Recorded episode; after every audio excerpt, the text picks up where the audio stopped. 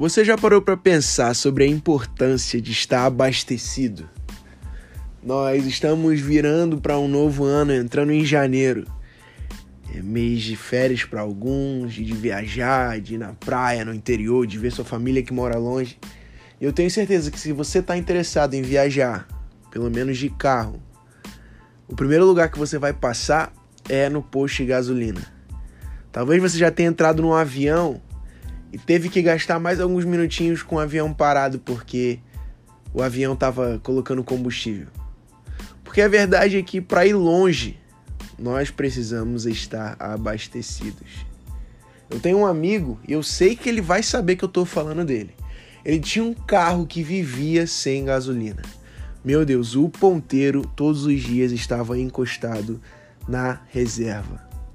E quando a gente andava naquele carro, a gente estava sempre aflito pensando assim: se esse carro resolver parar aqui no meio da rua, todo mundo vai ter que descer para empurrar e ver se a gente chega até algum posto.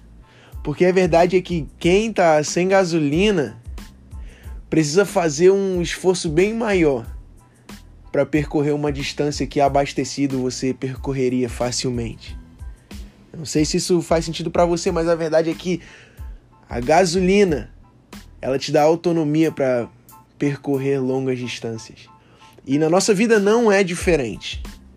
Nós precisamos estar abastecidos se estamos interessados em chegar longe. Na verdade, a nossa vida ela é repleta de áreas que precisam desse tanque cheio. Você precisa estar com o seu tanque cheio na, na sua vida acadêmica. Você precisa estar com o seu tanque cheio na sua família. Você precisa estar com o seu tanque cheio na sua igreja local. Mas o que você tem feito para encher o teu tanque e permanecer abastecido? Porque só assim você pode chegar longe.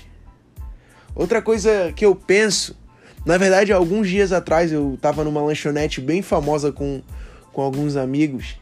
E nessa lanchonete que ainda não me patrocina, e por isso eu não vou falar o nome, você tem direito a encher o seu copo de refrigerante por algum tempo, quantas vezes você quiser. E aí a gente estava já perto de ir embora, todo mundo já tinha comido. E um amigo meu levantou uma questão: a gente vai mesmo encher os copos? A gente já tá cheio, a gente acabou de comer, não tem necessidade de a gente encher o copo.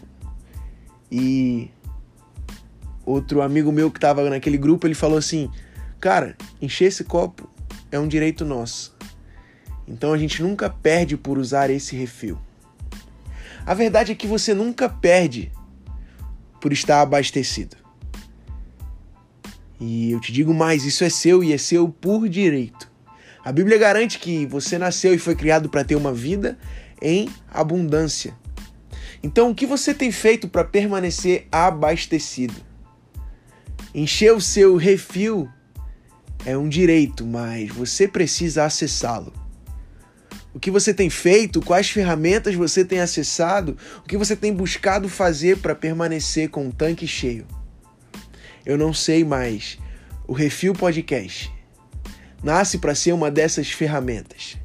Que através de cada conversa, cada episódio e que nesses minutinhos que você vai gastar no seu banho, ou no ônibus, ou talvez no seu carro, jogando videogame, eu não sei mas importa que você encerre esses minutos saindo mais abastecido do que você chegou.